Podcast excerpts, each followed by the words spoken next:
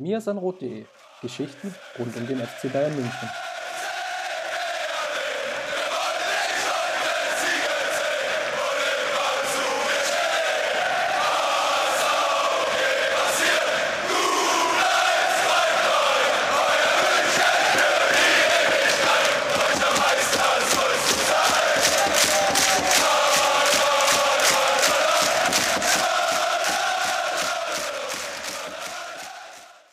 Servus und herzlich willkommen zum Mir ist ein Rot Podcast, Folge 260 und ihr hört es, ich bin wieder mit am Start. Man hat mich nicht losbekommen. Justin und Georg haben verzweifelt versucht, mich auf den Transfermarkt wegzu ja, delegieren, kann man sagen, aber das Transferfenster ist geschlossen. Der Deadline Day ist vorbei. Ich bin wieder hier und ja, sofort wieder in die Startelf rotiert.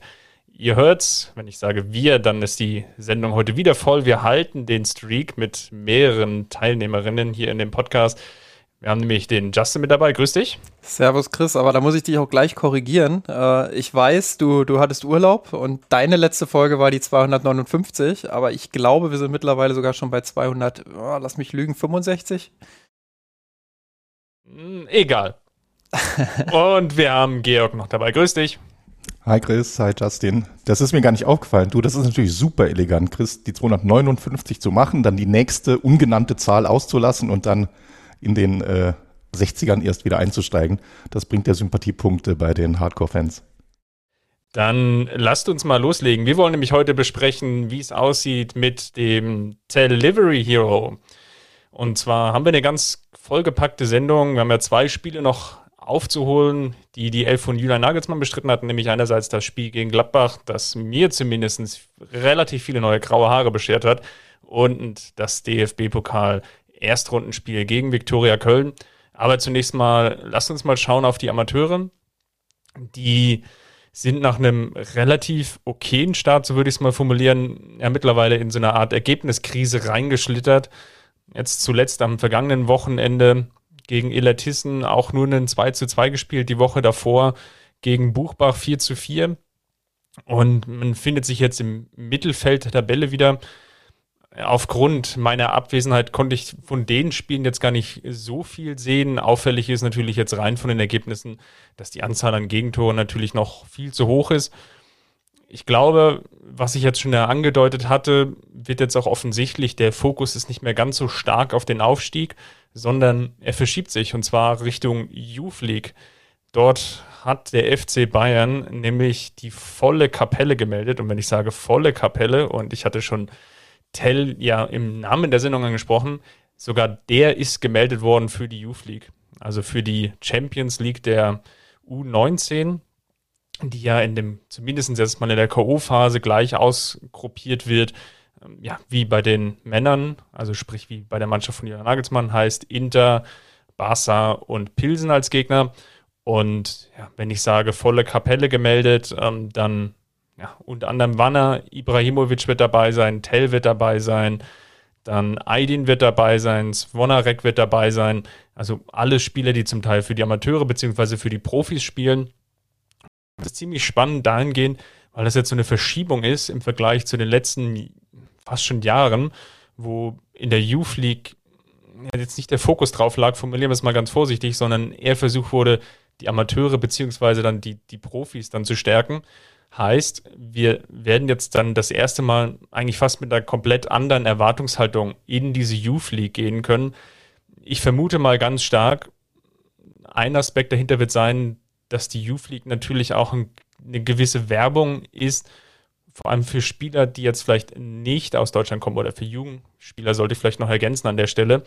Denn ja, das hat man natürlich jetzt auch in den, den letzten, ja, sagen wir mal, 18 Monaten ja gemerkt. Der FC Bayern hat sich jetzt nicht nur darauf beschränkt, Spieler aus, aus Deutschland zu akquirieren, sondern auch Jugendspieler eigentlich aus dem größeren europäischen Ausland.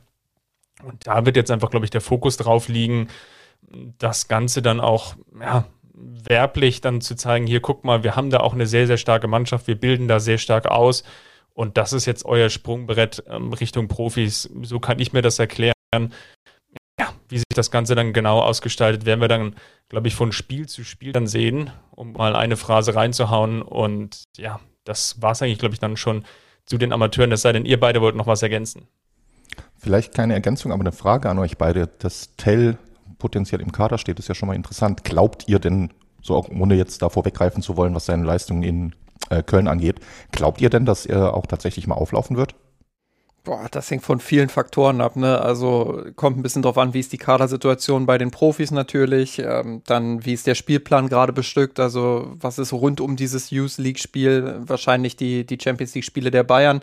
Ähm, ja, und dann, dann muss man halt schauen, ne? wie viele Offensivspieler stehen gerade im Kader der Profis, wo wird Tay gerade eher gebraucht. Ähm, also theoretisch könnte ich es mir dann vorstellen, spätestens wenn es in die entscheidenden Phase gehen sollte, also wenn es vielleicht darum geht, ähm, ich glaube, in der Youth League ist auch, äh, das läuft immer parallel. Ne? Ich bin da nicht ganz so drin im Modus, ja, aber ja, ich glaube, genau, es läuft, läuft parallel. Auch also eine die, Gruppenphase die, quasi. Und die gleichen Gegner genau. und auch der, der gleiche, oh Gott, jetzt ist mir der englische Begriff nur eingefallen, der, der gleiche Spielplan. Ja. ja genau. Bei der Schedule rausgerutscht. Aber der gleiche Spielplan wie ähm, die Mannschaft von, von Julian Nagelsmann. Im, Im, Regelfall ist es einfach davor. Also so 16 Uhr, 15 ja. Uhr sind so ganz typische Youth League Anstoßzeiten dann für die jeweiligen Spiele. Das heißt auch, man, wird, man hat ja keine Doppel- oder Doppelbelastung wird ja sehr schwierig sein. Also es ist relativ unvorstellbar, dass Tell dann Youth League spielt und dann noch auf der Bank sitzt. Das ist eigentlich ja. ein relativ unwahrscheinliches Szenario, vor allem auch, weil das ganz, ganz häufig in unterschiedlichen Stadien ist. Ja, genau. Und also da ist halt dann auch die, die Frage, ähm, wo wird da gerade mehr gebraucht? Und vielleicht auch die Frage, wie viel Wert gibt man denn tatsächlich jetzt auf diese Youth League, wenn es dann vielleicht in einem entscheidenden Gruppenspiel oder so schon darum geht, äh, wer in die nächste Runde einzieht und ob Bayern das noch packt, äh, ob man dann vielleicht sagt, na gut, wir verzichten jetzt äh, auf Tell, weil bei uns in der Gruppe vielleicht ähm, jetzt mal vorausgedacht am sechsten Spieltag schon alles klar ist, ähm, dann, dann äh, schieben wir Tell vielleicht eher zur Youth League um, da vielleicht dann in die nächste Runde einzuziehen. Also das sind so Gedankenspiele, da könnte ich mir vorstellen, dass er reinrutscht, äh, genauso dann in der K.O.-Phase, ähm, wenn man dann einfach sagt, okay, unser Kader ist ähm, gut genug aufgestellt, dann äh, schicken wir jetzt da ähm, Tell einfach mal runter und schauen, äh, dass er da Spielpraxis sammelt. Ähm, wird sicherlich auch davon abhängen, wie er sich jetzt weiter in dem Team akklimatisiert. Wir werden ja später über das Spiel gegen Viktoria Köln auch noch sprechen, äh, wo er sich ein bisschen zeigen konnte auch. Also ja, wenn er sich da gut entwickelt, dann wird er relativ schnell auch bei den Profis sein und glaube ich wenig Einsätze ähm, ja, dort in der Youth League sammeln. Könnte natürlich auch vice versa sein. Du hast jetzt natürlich angesprochen, dass vielleicht bei den Profis schon alles entschieden ist und dass er zur Youth League geht. Das könnte natürlich genauso gut das andere Gedankenspiel sein bei den Profis ist alles entschieden, bei der Youth League ist vielleicht schon alles entschieden und dann bekommt er einfach die Minuten bei den Profis. Aber mal davon ausgehend und, und wie jetzt auch der Spielplan und die Ansetzung ist, vermutlich gegen Inter und dann die Woche drauf gegen Barca wird er dann erstmal Youth League spielen. Und dann würde ich es mal davon abhängig machen, wie dann die beiden Spiele vielleicht gegen Pilsen verlaufen und dann ist der vierte Spieltag ungefähr rum oder sagen wir dritte, vierte Spieltag Champions League und dann werden die Karten nochmal neu gemischt. Aber für die ersten zwei Spiele ist, glaube ich, das Vorgehen jetzt damit erstmal relativ gesetzt. Gut, ja. dann lasst uns mal rüberschauen bei den Bayern Frauen. Da steht jetzt auch so langsam der Saisonauftakt an, Justin. Ja, 14 Tage sind es noch, glaube ich, wenn ich es wenn richtig, äh, ja, wir nehmen heute Freitag auf, da müssten es 14 Tage sein. Da, da lässt mich meine Mathekenntnis, glaube ich, nicht im Stich. Ähm, ja, und dementsprechend ähm, ja, war es interessant zu sehen, wie jetzt das letzte Testspiel auch gegen Atletico Madrid gelaufen ist, nämlich gar nicht mal so gut. Ähm, wir haben vorher darüber gesprochen, dass ja die, die Testspiele bisher ziemlich gut gelaufen sind, ähm, dass man auch dieses Vorbereitungsturnier dann im Finale mit dem 3 zu 0 Sieg gegen Manchester United vorher mit einem ja, auch teilweise glücklichen Spielverlauf, aber einer guten Leistung mit 2 zu 1 im Halbfinale gegen Barca gewonnen. Und jetzt halt diese 0 zu 2 Niederlage ähm, am Campus, ähm, ja, vor, vor einigen ZuschauerInnen, die da waren, die freien Eintritt hatten. Ähm, ja, das war so ein bisschen ernüchternd. Das sah auch Alexander Strauß so, der vom, von den Clubmedien zitiert wird mit, äh, wir müssen ehrlich zu uns selbst sein. Heute war unsere Leistung eher enttäuschend, aber wir gehen offensiv damit um. Wir verkriechen uns jetzt nicht, wenn mal etwas nicht gut läuft. Wir haben in der Saisonvorbereitung zuletzt drei sehr gute Leistungen gezeigt gegen Sassuolo, Barca und Manchester United. Es ist unser Anspruch, jedes Spiel so gut abzuliefern. Deshalb sind wir heute vielleicht umso enttäuschter von uns selbst. Wir, das sind wir alle zusammen, angefangen bei mir. So, und dann hat er halt gesagt, ja, er hat bereits ein längeres Gespräch mit dem Team auch geführt, ähm, ist in die Analyse gegangen, hat ihnen aufgezeigt, was nicht so gut lief. Ähm, ich würde ihm zustimmen, er hat gesagt, äh, von Box zu Box waren wir das bessere Team, aber nicht in der Box glaube, das ist so ein Problem, was sich jetzt trotz der drei Tore gegen Manchester United auch so ein bisschen durchgezogen hat durch die Testspiele dass man schon ziemlich gute Abläufe hat, was die Spielkontrolle angeht. Das ist ja auch sein Ziel. Alexander Strauß ist ja auch ein Trainer, der viel Wert auf Ballbesitzphasen legt. Ähm, auch gesagt hat, selbst nach dem Spiel gegen Barcelona, wir wollen mehr Ballbesitz haben. Ähm, damit war er dann nicht zufrieden. Ähm, insofern, da bin ich schon positiv gestimmt, dass die Abläufe schon ganz gut aussehen, dass da äh, sicherlich der ein oder andere Fehler immer noch dabei ist, weil Dinge einfach neu sind und man sich daran auch gewöhnen muss. Aber ähm, ja, zwischen den Strafräumen sieht das bereits ganz, ganz gut aus. Und ähm, ja, wo es nicht so gut aussieht, ist halt so der letzte Schliff vorne. Ähm, also da wirklich dann auch den letzten Pass an die Frau zu bringen oder, oder ja, den letzten Abschluss dann wirklich auch präzise auszuführen. Das sind so Dinge, hm, da würde ich sogar sagen, das sind keine Kleinigkeiten, sondern da, da muss man wirklich noch äh, hart arbeiten jetzt in den kommenden zwei Wochen, um dann in Frankfurt vor, ich weiß gar nicht, wie viele Karten dann am Ende ähm, über die Theke gehen, aber ich hoffe mal, dass es einige tausend sein werden, äh, um dann wirklich gleich im ersten Saisonspiel dann auch zu bestehen. Und ähm, ja, was, was ebenfalls äh, passiert ist bei den FC Bayern Frauen, ist natürlich, dass jetzt die nächste Runde in der UEFA Women's Champions League Qualifikation ausgelost wurde. Das bedeutet, äh, die erste Runde für den FC Bayern. In der ersten Qualifikationsrunde überhaupt hat der Eintracht Frankfurt als drittplatziertes Team teilgenommen, ist dort in, in so einem Final Four quasi in deren Gruppe äh, ausgeschieden, dann im Finale gegen Ajax. Auf Ajax hätten die Bayern auch treffen können. Sie treffen nun aber auf Real Sociedad. Ähm, ja, ich glaube, wer, wer jetzt nur den Männerfußball verfolgt, wird sagen, okay, machbare Aufgabe. Aber äh, sollte man nicht unterschätzen, die haben äh, in, der, in der Liga relativ viele beeindruckende Leistungen auch gezeigt, sind ein extrem starkes Team, wenn es um offensive Umschaltmomente geht. Und äh, jetzt, wenn ich mal meine Kurzanalyse gerade nochmal aufgreife, ähm, ja, dann äh, wo haben die Bayern Probleme aktuell? So ein bisschen die Abläufe, so ein bisschen die Abstimmung. Das bedeutet, der ein oder andere Ballverlust ist da. So, und wenn das passiert gegen Real Sociedad, ei, ei, ei, das könnte schwierig werden. Ähm, also Klar, es ist noch ein bisschen Zeit bis dahin. Sie spielen zunächst in San Sebastian äh, am 20. oder 21. September und das Rückspiel ist dann am 28. bzw. 29. September am Campus. Ja, die Bayern sind favorisiert, aber es wird, glaube ich, äh, enger, als sich das viele vorstellen aktuell, weil Sociedad wirklich, wenn sie, wenn sie die Form der letzten Saison bestätigen können, ja, mit viel Tempo, mit äh, richtig guten Abläufen in den offensiven Umschaltsituationen und mit einem sehr guten Pressing aufwarten wird. Und äh, da bin ich wirklich äh, gespannt. Das könnte nach Frankfurt, der, was natürlich der erste logische Gradmesser in der Saison wird, noch ein weiterer sehr, sehr spannender Gradmesser sein. Und dann glaube ich, dass wir Ende dieses Monats bereits so einen ersten Eindruck davon bekommen, wie früh Alexander Strauß seine Spielidee dann ja auch einfach weitervermitteln kann. Ähm, ansonsten glaube ich, äh, war es das erstmal mit dem, mit dem Update zu den FC Bayern Frauen. Ähm, Lass mich das vielleicht auch mal gerade noch aufgreifen. Ja, klar, gerne. Wenn du ansprichst, Sociedad, relativ schwerer Gegner in der Qualifikationsrunde, wichtige Qualifikationsrunde. Ich glaube, es ist enorm wichtig für das Team der FC Bayern Frauen, dass sie in der Champions League Gruppenphase präsent sind und du gleichzeitig ansprichst, Probleme beim Abschluss, Probleme in der Box jetzt im letzten Vorbereitungsspiel. Würdest du noch nachlegen und äh, ergänzen, können sie überhaupt oder gab es da auch einen Transfer-Deadline-Day? Äh, mit der letzten Frage, da erwischst du mich gerade ein bisschen kalt, muss ich sagen. Also ich würde mal tippen, dass der Transfermarkt bei den Frauen länger offen ist, weil die Saison auch später losgeht. Ähm, will mich da aber jetzt nicht komplett festlegen. Äh, ich werde das parallel gleich nochmal googeln und in der Sendung dann nochmal nachreichen. Ähm, ja, was das andere angeht, ich rechne nicht mehr damit, dass man große Verstärkungen ähm, sucht. Da war es jetzt die letzten Tage und Wochen sehr, sehr ruhig. Ähm, ja, habe auch äh, aus dem Umfeld des Clubs gehört, dass man zufrieden ist mit dem Kader und ich glaube, das ist auch zu Recht so.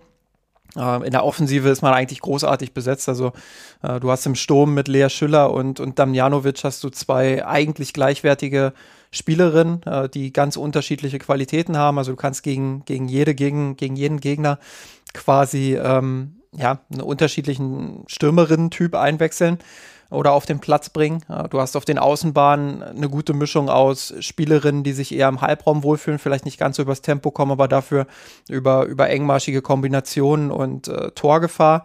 Du hast aber auch Spielerinnen, ähm, jetzt auch mit Laurent, die man geholt hat, ähm, die sehr, sehr schnell sind, die wirklich äh, überragend im Dribbling sind, die Breite geben können.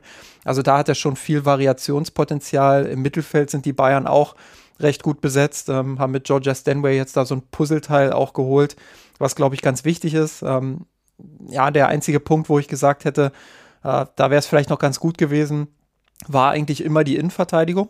Ähm, wobei ich sagen muss, die Spiele, die Tainara bisher gemacht hat, ähm, die haben mich positiv überrascht dahingehend, äh, wie schnell sie sich akklimatisiert hat. Also ich war von Anfang an überzeugt, dass das ein guter Transfer ist, dass sie viel Talent hat, dass sie defensiv stark ist, gut mit dem Ball umgehen kann, sehr athletisch ist auch, äh, gutes Spielverständnis mitbringt. Also sie bringt das Potenzial mit, um bei einem Top-Club auch zu spielen. Aber ähm, ja, sie ist halt erst, ich glaube, im Januar nach Frankreich gewechselt aus Brasilien ähm, und jetzt eben direkt im Sommer weiter zu den Bayern. Deshalb ähm, ja, war ich nicht so sicher, wie schnell kann sie sich akklimatisieren. Jetzt nicht, nicht äh, von den Klimabedingungen an sich allein, sondern eben auch äh, vom, vom kulturellen Umschwung natürlich, äh, Sprache etc. Das sind ja alles Themen, die ganz wichtig sind, auch für SpielerInnen. Und deshalb äh, ja, war ich eigentlich positiv überrascht. Jetzt hat sie leider muskuläre Probleme gehabt, muss man auch dazu sagen. Gegen Atletico beispielsweise ja auch Julia Gwynn ausgefallen, die äh, Knieprobleme hatte. Da horcht man ja auch auf mit ihrer Geschichte, mit ihrem Kreuzbandriss. Aber sie hat selber Entwarnung gegeben. Ähm, ja, Ansonsten ist vielleicht auch noch wichtig, was mir gerade einfällt, äh, dass jetzt die nächsten zwei Wochen, weil ich gesagt habe, es sind ja noch zwei Wochen bis Frankfurt, äh, dass jetzt natürlich auch erstmal wieder WM-Qualifikation ist mit der äh, Nationalmannschaft bzw. dem Nationalteam. Auch nicht gerade günstig natürlich gelegen jetzt für die Bayern. Aber ja, da kommt nochmal so eine Lücke, wo man jetzt nicht mit dem Team komplett arbeiten kann. Also das wird schon spannend zu Saisonstart. Und noch eine Kleinigkeit, ähm, am 25. September, ähm, nee, Moment, nicht am 25. September, sondern am 12. September um 18.30 Uhr im Audi Sportpark äh, treffen die Bayern Frauen gegen den, äh, auf den FC Ingolstadt in der zweiten Runde des DFB-Pokals. Da steigen die Bayern ja erst in der zweiten Runde ein. Ähm, in der ersten Runde haben hauptsächlich ja, unterklassige Teams gegeneinander gespielt. So, das soll es aber jetzt, glaube ich, äh, gewesen sein von den FC Bayern Frauen. Ich hoffe, ich konnte da äh, ein ausreichendes Update geben. Dann lasst uns mal wechseln zur Mannschaft von Julian Nagelsmann und versuchen, so die zwei Spiele, die jetzt ja stattgefunden haben, Revue passieren zu lassen. Wird sicherlich jetzt der Modus sein im Podcast, dass wir häufiger, wenn wir ungefähr einmal die Woche aufnehmen, je nachdem, wann wir es schaffen, zusammenzufinden, mal ein Spiel, mal zwei Spiele zusammenfassen werden. Wir rutschen ja jetzt in die berühmt-berüchtigten englischen Wochen und das wird ein Modus sein, der uns jetzt begleiten wird. Jetzt nicht nur in dem September, bis jetzt auch die Nationalmannschaftspause jetzt Mitte September dann nochmal ansteht, sondern vor allem auch im Oktober, wo ich glaube, wenn ich richtig gezählt habe, ganze neun Spiele für den FC Bayern anstehen. Von daher versuchen wir jetzt dann nicht jedes Spiel nochmal im Detail nachzuerzählen, sondern eher so drauf zu schauen, was war denn jetzt so wirklich besonders liegt denn jetzt ein, ein Hauptaugenmerk? Und obwohl das, was ich jetzt gerade gesagt habe, schon fast das Ganze konterkariert, Justin, lass uns mal vielleicht einsteigen mit der Partie gegen Gladbach. War es denn jetzt das typische Gladbach-Spiel, was irgendwie dominant war, was eigentlich auch ganz gut war, aber das Ergebnis mal wieder nicht das widerspiegelt, was auf dem Platz zu sehen war?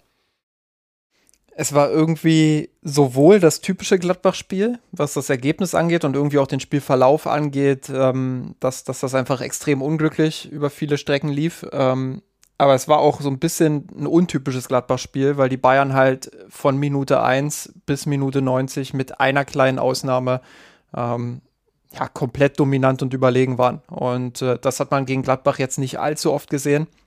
Ich glaube, wir haben einmal einen Kantersieg erlebt unter Niko Kovac in den letzten Jahren. Aber auch das Spiel war jetzt äh, nicht so, dass ich sage, die Bayern waren da drückend überlegen.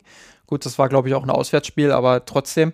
Ähm, also das war schon mit die stärkste Leistung der Bayern, die ich gegen Gladbach äh, in den letzten Jahren so gesehen habe. Und äh, deshalb vielleicht ein bisschen untypisch auch, aber typisch natürlich, dass sie es trotzdem nicht schaffen, dann gegen Gladbach zu gewinnen. Äh, typisch auch, dass Jan Sommer, äh, ja, Sommer summarum da 100 äh, Bälle hält und äh, ja. 19, 19 Paraden, neuer Bundesliga-Rekord. Muss man auch sagen, muss man auch sagen, 17 davon waren natürlich angeschossen, also. Ja. Also ja, das, das, also ich will jetzt gar nicht die Leistung von Sommer runterspielen. Das ist, äh, das, der ist schon klasse und äh, völlig zu Recht auch in Himmel ge äh, gehoben für diese Leistung. Aber ja, die Bayern haben auch viel dafür getan, dass er, dass er diese Paraden zeigen kann. Also da waren jetzt wenige dabei, wo ich sage, das war jetzt absolute Weltklasse. Da waren zwei, drei Paraden sicherlich dabei, die, die gut waren und die sehr gut waren. Aber so richtig äh, vom Hocker gehauen. Die Rettungstat gegen Manet, würde ich sagen. Und dann ja. noch die, die Szene in der ersten Halbzeit nach dem Eckball. Da weiß ich aber gar nicht mehr, wer, wer den Kopfball da hatte, wo er sich da so ins lange Eck streckt. Und natürlich, ja, genau. der, einer der 28 Abschlüsse von Pavard aus der Entfernung, wo er zumindest mal richtig schön fliegen konnte. Unterdurchschnittlich für Pavard, oder? Normalerweise sind es ja eher so 40 pro Spiel. aber ich bin da bei dir. Da waren viele Abschlüsse dabei, die aus guter Position war. Das, das spiegelt ja auch der Expected Goals Wert wieder. Wenn man da mal drauf schaut, 3,6, wenn ich es noch richtig im Kopf habe, genau.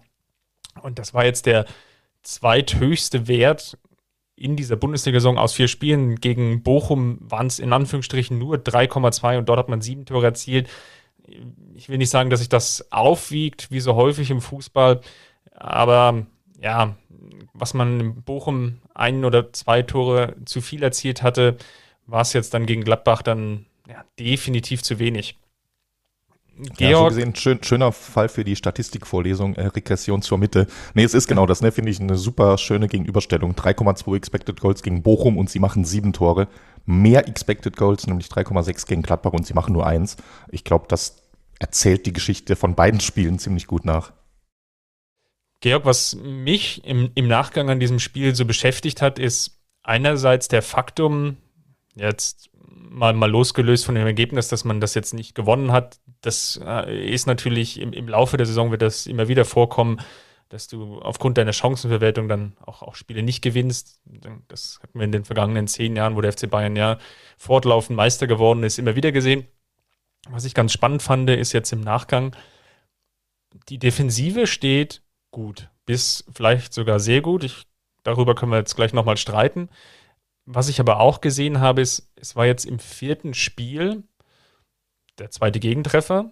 Okay, aber zwei Gegentreffer durch eklatante individuelle Aussetzer. Gegen Frankfurt war es Manuel Neuer und jetzt gegen Gladbach mit Übermecano. Salopp formuliert wäre jetzt die ketzerische, äh, ketzerische Dopa-Frage. Können sich die Bayern nur selber schlagen? Oder ist das ein Problem, was wir ja in den letzten Jahren schon häufiger gesehen haben, dass es einfach bedingt ist dadurch, dass die Münchner so hoch stehen und dann, so, sobald ein Fehler passiert, dann einfach auch Gegentore vorprogrammiert sind? Oder glaubst du, dass es einfach nur eine Konzentrationsschwäche war oder auch ein statistischer Zufall, zwei Fehler jetzt in vier Spielen?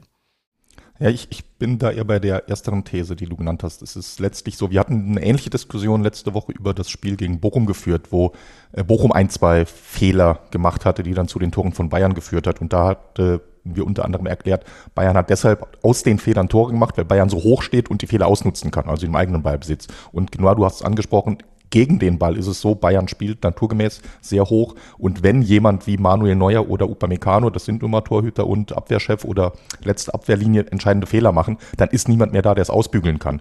Wenn du irgendwo deutlich defensiver spielst, äh, sprichwörtlich den Bus am 16er parkst und dort mal irgendjemand dann einen Fehler macht, dann sind immer noch vier andere Spieler oder vier andere Beine dazwischen. Das hast du halt hier nicht und insofern ist das, glaube ich, einkalkuliert und insofern als dann nur äh, zwei Gegentore nach vier Spielen da stehen, das ist eine Bilanz, mit der man leben kann und glaube ich auch leben muss. Die Gegner werden nicht jeden Fehler so konsequent ausnutzen und zum Tor verwandeln, aber die Fehler werden wahrscheinlich in ähnlicher Größenordnung äh, weitergehen. Justin mal weitergefragt, weil bei der Personalie über Meccano bleiben. Er hat ja einen guten Saisonstart gehabt, den man ihn vielleicht ja sogar gar nicht zugetraut hat und er neben Sabitzer vielleicht auch Pavard einer der Überraschungen jetzt des Saisonstarts ist, dass er sein Leistungsniveau deutlich nach oben hieven konnte, jetzt im Vergleich sicherlich zur letzten Saison. Ist es jetzt der erste Dämpfer und was glaubst du, wie geht Julian Nagelsmann jetzt damit um? Ist jetzt der Licht automatisch gesetzt? Jetzt mal abseits von dem Köln-Spiel, da war es ja im, im, Vorfeld schon klar oder ziemlich klar, dass der Licht spielen wird. Aber jetzt mal davon ausgehen, für die nächsten Partien, Union, Inter, vielleicht auch das Spiel gegen Barcelona, das sind ja so die nächsten drei Top-Spiele, wenn man so will. Die Union-Fans, Klammer auf, Klammer zu, können sich jetzt auf die Schulter klopfen, in dieser Reihe genannt zu werden. Aber mal davon ausgehend äh, ist jetzt Delicht Hernandez jetzt automatisch gesetzt und muss sich jetzt über Meccano erst wieder beweisen? Oder glaubst du, dass das in Julian Nagelsmann Überlegungen nur eine nachgelagerte Rolle spielt, dass er jetzt hier diesen einen Fehler drin hatte? Ja, so ich bin sowieso grundsätzlich kein Freund davon, ähm, jetzt einen Spieler nur auf diese eine Situation zu beschränken. Ich glaube, wir müssen nicht drüber diskutieren. Da hat er einen Riesenbock geschossen und äh, hat den Bayern letztendlich auch ähm, unter anderem, nicht alleine, aber unter anderem äh, ja, einen möglichen Sieg gekostet. Ähm, das ist natürlich schwerwiegend und den Patzer sollte man auch nicht kleinreden, aber man sollte jetzt auch nicht über Mechanos Leistung über die kompletten 90 Minuten auf diese Szene beschränken. Und ich glaube, wenn wir die Szene mal ausklammern und uns den Rest der Leistung angucken, dann war das schon sehr stark von ihm wieder. Dann hat er wieder viel dafür gesorgt, dass Gladbach nicht in diese offensiven Umschaltmomente reingekommen ist, äh, dass er viel auch wegverteidigt hat, im Aufbauspiel mutig war, gut gespielt hat. Ähm, also ich glaube, da, da hilft ihm das schon sehr, dass er, dass er mit Delicht auch jemanden jetzt im Rücken hat, wo er merkt, ähm, ja, ich, ich darf mir da nicht allzu viel erlauben. Insofern kann es natürlich sein, dass Jürgen Nagelsmann die Gelegenheit jetzt in Anführungsstrichen als Trainer auch nutzt und ähm, De Licht jetzt äh, in den nächsten wichtigen Spielen dann auch, jetzt mal Viktoria Köln, so ein bisschen ausgeklammert, weil das einfach ein, anderer, ein anderes Qualitätsniveau ist. Ähm, dass er jetzt sagt, äh, okay, dann probiere ich es jetzt mal mit Delicht und gebe ihm die Chance, dass er sich beweisen kann, weil irgendwann ähm, kommt sowieso die Frage auf, wann ist er denn soweit, wann kann er denn äh, in die Startelf? Alle gehen irgendwie davon aus, dass Delicht und äh, Hernandez die Innenverteidigung bilden werden, sind ja auch die beiden ähm, nominell teuersten jetzt im, im Kader. Ähm, insofern ist das vielleicht die natürliche Option, aber wenn Upamecano weiter so macht, wie er, wie er vor dem Fehler und nach dem Fehler gespielt hat, dann, äh, ja, dann ist er ein ebenbürtiger Konkurrent und dann hat er alle Möglichkeiten, sich diesen Spot in der Startelf ähm, auch immer mal wieder zu sichern. Und deshalb ähm, würde ich das jetzt nicht als, als gesetzt sehen, dass äh, A, De Licht jetzt in den nächsten Spielen den Vorzug bekommt und B, dass Nagelsmann äh, Upamecano jetzt wegen des einen Fehlers äh, so hart bestraft, dass er jetzt sofort wieder hinten dran ist und, und alles vergisst, was vorher passiert ist. Also ähm, glaube, das wird noch ein sehr enges Rennen. Dann ich würde schon fast den, den Schwenk mal Richtung Köln machen wollen, weil jetzt aus dem Gladbach-Spiel mal abseits der Chancenwertung gar nicht mehr so viel rauslesen kann. Ich würde aber noch mal auf einen Aspekt eingehen, der mir aufgefallen ist. Das, das mag daran liegen, wenn ich jetzt ja auch gegen, gegen Wolfsburg jetzt selber im Stadion war und ich fand die Atmosphäre, zumindest das, was jetzt am TV rübergekommen ist, bemerkenswert, dass die Mannschaft von der Tribüne runter so dermaßen unterstützt wurde, ist ja häufig so, dass dem FC Bayern nachgesagt wird, dass er ein sehr operettenhaftes Publikum hat. Ich würde eher formulieren, der FC Bayern hat ein sehr feinfühliges Publikum, das genau weiß, wann die Mannschaft Unterstützung braucht und wann vielleicht auch nicht. Das war definitiv so in der zweiten Halbzeit, dass da sehr, sehr viel Unterstützung von den Rängen kam und die Mannschaft dann ja, zumindest von außen sehr stark den, den Impuls bekommen hat, ja, noch vielleicht sogar den, den 2 zu 1 Siegtreffer zu machen. Ja, wobei, vielleicht hing da vieles auch damit zusammen, äh, will das jetzt nicht, nicht runterspielen, aber vielleicht hing vieles auch mit diesem Jubiläum der, der Südkurve zusammen. Ähm, haben wir da auch groß aufgefahren und äh, da hast du einfach, glaube ich, auch nochmal eine andere Stimmung in der Kurve, wenn du merkst, da ist irgendwie was Besonderes, es ist ein besonderer Tag. Ähm, wie sagt man immer so schön im, im Fußball auf die Leistung bezogen. Diese, diese Leistung muss natürlich erstmal bestätigt werden, aber ich gebe dir vollkommen recht. Also, das war äh, absolute Gänsehautstimmung und ähm, hat richtig Spaß gemacht, das, äh, das auch zu beobachten und zu sehen. Und für die Spieler muss es natürlich auch ein enormer Push gewesen sein. Hat ja äh, Hassan Salihamidzic beispielsweise auch gesagt, dass er, dass er das sehr cool fand. Kann natürlich auch daran gelegen haben, dass man mit Daniel Schlager, dem Schiedsrichter, einen Gegner auf jeden Fall identifiziert hat, neben Jan Sommer. ja, willst, willst, du darüber jetzt auch noch reden? Ähm. Über die gelbe Karte gegen Kimmich, der, der Tyram hochgeholfen hat und dafür verwarnt wurde. Na, nein, alles gut. Lass uns mal eher auf das Spiel gegen Köln schauen. Georg, und ich würde noch mal auf den zweiten Aspekt eingehen. Ich habe ja vorhin schon gesagt, wir werden jetzt relativ viel loslegen in Richtung englische Wochen. Und das Spiel gegen Köln war ja das erste Mal, dass wir den zweiten Anzug des FC Bayern gesehen haben. Und lass uns mal schauen, vielleicht auf die Spieler eingehen, die bisher noch nicht so viel Spielzeit gesehen haben. Und ja, dass wir da vielleicht mal eine kleine Einschätzung geben, wie hat das funktioniert, wohl wissen natürlich immer im, Hinterkopf, dass mit Viktoria Köln das jetzt eine Mannschaft war, die einen ganz ordentlichen Start in die dritte Liga hatte, aber eben jetzt nach wie vor aus der dritten Liga herkommt. Und ja, jetzt gehe ich so vielleicht mal von, von links nach rechts durch.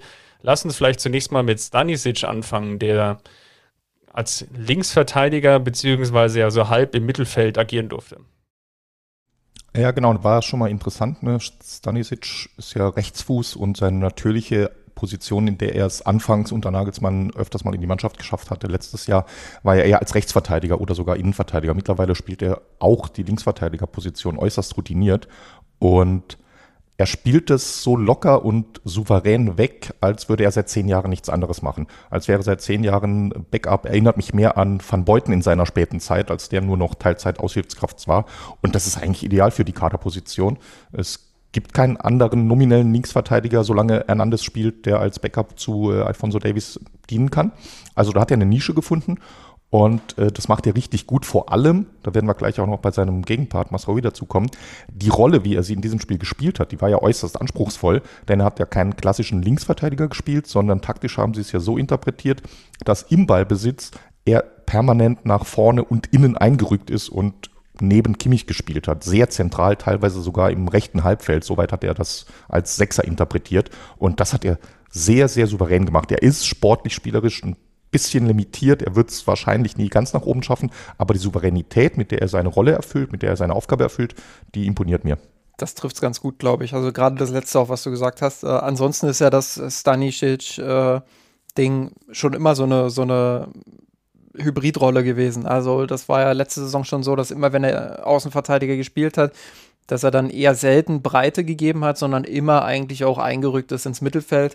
Ähm, insofern auch interessant zu sehen, wie sich die Statik des Bayern-Spiels verändert, wenn man die beiden Außenverteidiger austauscht. Also Pavard, der ja schon auch manchmal ein bisschen einrückt, ähm, aber nicht so stark, wie es beispielsweise Stanisic links getan hat.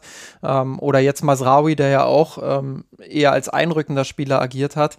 Ähm, also wir haben jetzt so ein bisschen auch die Rückkehr der 2-3-Staffelung im, im Spielaufbau erlebt gegen Viktoria Köln. Das war ja äh, in den letzten Spielen eher nicht der Fall. Da hat man ähm, ja ein bisschen, bisschen anders auch agiert. Ähm, aber Jetzt war es wieder eine relativ klare äh, 2-3-Formation und vorne dann eben die Staffelung mit fünf Spielern, die sehr dynamisch agiert haben. Ähm, und das fand ich schon interessant zu sehen, dass wenn man die Außenverteidiger austauscht, dass dann sich die Rollen quasi auch automatisch zu verändern scheinen. Das kann natürlich auch mit dem Gegner zusammengehangen haben, dass Nagelsmann sagt, das ist jetzt vielleicht unser präferiertes System. Ja, wenn wir gegen tiefstehende, äh, individuell klar unterlegene Teams spielen, dass wir einfach so viele Spieler wie möglich dann auch nach vorne bringen wollen, aber eben auch so viele Spieler wie möglich ins Mittelfeldzentrum, um dort die Dominanz aufrechtzuerhalten, das Gegenpressing aufrechtzuerhalten, den Gegner einzuschnüren vorne. Dafür eignet sich so eine Struktur ja immer sehr, sehr gut. Ähm, ja, aber ansonsten vollkommen bei Georg, was äh, Stanisic angeht. Ähm, er ist ein bisschen limitiert, was, seine, was sein Potenzial nach ganz oben angeht, aber das, was er kann, das bringt er mit aller Souveränität äh, sehr, sehr stark auf den Platz. Und ja, er, er ist einfach ein sehr zuverlässiger Spieler, der, der gewisse Basics sehr gut erledigt, ohne jetzt für das ganz große Besondere zu sorgen. Und ich glaube, solche Spieler sind innerhalb eines Kaders immer sehr wichtig, äh, gerade auch was, was so Backup-Rollen angeht. Ja, ne, absoluter Trainerliebling. Sowas, du weißt, du kannst dich auf ihn verlassen. Du weißt genau, was du von ihm bekommst und das liefert er ab. Aber Justin, lass mich da gerade mal noch äh, dranbleiben. Du hast gerade schon diese zwei, drei Staffelungen angesprochen. Äh, wurde ja auch bei uns unter anderem im Forum ausführlich diskutiert und äh, ist ja auch ein Thema, das wir die gesamte letzte Saison diskutiert haben. Äh, Glaubst du, dass er das wieder öfters auspacken wird und jetzt langsam wieder experimenteller wird, Nagelsmann? Und wo liegen die Risiken? Warum hat das letztes Jahr manchmal offensiv ganz gut geklappt und warum haben wir dadurch andererseits auch so viele Tore kassiert? Das ist ja, liegt ein bisschen in der Natur der Sache. Die defensiven Außen sind enorm offen in der Rolle. Das heißt, wenn du irgendwie einen Gegner hast mit schnellen Flügelspielern, dann klingelt es auch schnell mal. Äh, ja, glaubst du, dass Nagelsmann das auch in Spielen auf Augenhöhe, Bundesliga, Champions League ansetzen wird und oder dass das jetzt wirklich nur mal war, okay, Pokal, dritte Liga, lass uns die komplett um ihren eigenen 16er einschnüren und dafür passt's und ansonsten legen wir das jetzt wieder in die Schublade. Ja, da muss ich natürlich viel spekulieren, weil ich äh, logischerweise nicht äh, die, die Kabine des FC Bayern noch nicht verwandt habe. Ähm, aber ja, ist natürlich ein spannendes Thema und ähm, ich glaube, dass wir im Saisonverlauf wieder mehr Varianten sehen werden. Äh, Kimmich hat vor ein paar Wochen, ich weiß gar nicht mehr, gegen wen es jetzt war, ob es äh, direkt nach einem Gladbach-Spiel war oder nach einem anderen Spiel. Ich glaube, es war nach einem anderen Spiel, leider gesagt, ähm, dass man sich jetzt erstmal zu Saisonbeginn auf dieses 4-2-2-2 festgelegt hat, dass man äh, darin einfach seine Automatismen dann auch stärken wollte und ähm, wirklich dann auch ähm, ja, dieses System etablieren wollte. Aber ich glaube, dass Nagelsmann einfach grundsätzlich als Trainer auch dafür bekannt ist, immer zwei, drei Optionen im, im Köcher zu haben. Und er wird sich noch stärker auf wirklich zwei, drei fokussieren, als dann vielleicht äh, fünf oder sechs. Das, das auf jeden Fall. Äh, deshalb glaube ich, dass wir diese zwei, drei Staffelung auch das ein oder andere Mal in der Saison noch erleben werden. Ob jetzt in Spielen auf Augenhöhe kann ich gar nicht so genau beantworten. Hängt sicherlich immer auch ein bisschen davon ab, welche Stärken der Gegner hat. Wie du schon richtig analysiert hast, das Problem ist natürlich, dass die Außen recht offen sind. Also wenn du da einen Ball hinter diese, also wenn du den Ball eroberst und dann einen Ball hinter die Dreierkette im Mittelfeld quasi spielen kannst, äh, auf den Flügel in den Halbraum, dann hast du mit Tempo immer die Möglichkeit, dann auch für Gefahr zu sorgen. Und äh, das müssen die Bayern verhindern. Das war das Problem, was sie letzte Saison hatten, dass sie es oft nicht im Ansatz verhindern konnten. Sprich, der Vorteil der Formation ist ja eigentlich viele Beine im Zentrum, kurze Wege ins Gegenpressing. Das bedeutet, dass du sofort Druck auf den Ball bekommen kannst. Aber, und da muss man sich bloß mal die Gegentore gegen Villarreal, äh, beziehungsweise das, das waren zwei Gegentore, oder? Überleg gerade, ich weiß gar nicht mehr. Ähm, auf jeden ja. Fall, das, das eine Gegentor äh, resultierte ja in dem in der eigenen Hälfte der Ball ähm, quasi gut kombiniert werden kann von Sevilla und, und Bayern es nicht schafft, Druck auf den Ball zu bekommen. So, und dann wird verlagert auf den Flügel und von dort können sie sich durchsetzen und, und ihr Tor quasi äh, auflegen. So, und das haben wir ganz oft gesehen. Das haben wir auch gegen Borussia Dortmund gesehen. In Dortmund ähm, mehrfach immer wieder diese Verlagerungen auf den Flügel dann, äh, wo der Gegner durchgebrochen ist. Und äh, das war so das Hauptproblem der vergangenen Saison, dass sie es nicht geschafft haben, die Verlagerung im Ansatz schon zu verhindern, sprich Druck auf den Ball zu bekommen, wirklich äh, gut positioniert zu sein und mit kurzen Wegen äh, den, den Ball dann auch zu erobern. So, und äh, klar, du wirst jetzt über 90 Minuten nicht zu 100 Prozent immer jeden Ball pressen können. Du wirst es nicht schaffen, jede Verlagerung zu verhindern. Dann kommt es im zweiten Schritt natürlich darauf an, schnellstmöglich dann auch zu verschieben, die Gegner gut zu übergeben. Und da hatte ich das Gefühl in der vergangenen Saison, dass da viele Abstimmungsprobleme auch dabei waren. Und ähm, das ist der Punkt, wo ich glaube, dass es in der zweiten Saison auch besser werden könnte. Man hat einerseits natürlich Spieler hinzugewonnen, die im äh, Pressing vielleicht noch mal mehr Qualität haben als der ein oder andere äh, Spieler, der in der letzten Saison mit dabei war. Ähm, man hat einen anderen Konkurrenzkampf, das heißt, Spieler müssen sich da auch noch mal ein bisschen mehr strecken, äh, machen dann im Zweifelsfall den einen oder anderen Sprint mehr, als vielleicht den einen oder anderen dann mal auszusetzen und zu sagen, ach, das wird schon. Ähm, glaube, das kann auch mit reinspielen. Und dann eben die Abstimmung, wie gesagt, äh, dass, dass jetzt Nagelsmanns Philosophie einfach im zweiten Jahr mit einer richtigen oder ja, einer dreiviertel richtigen Vorbereitung dann wirklich auch greifen kann.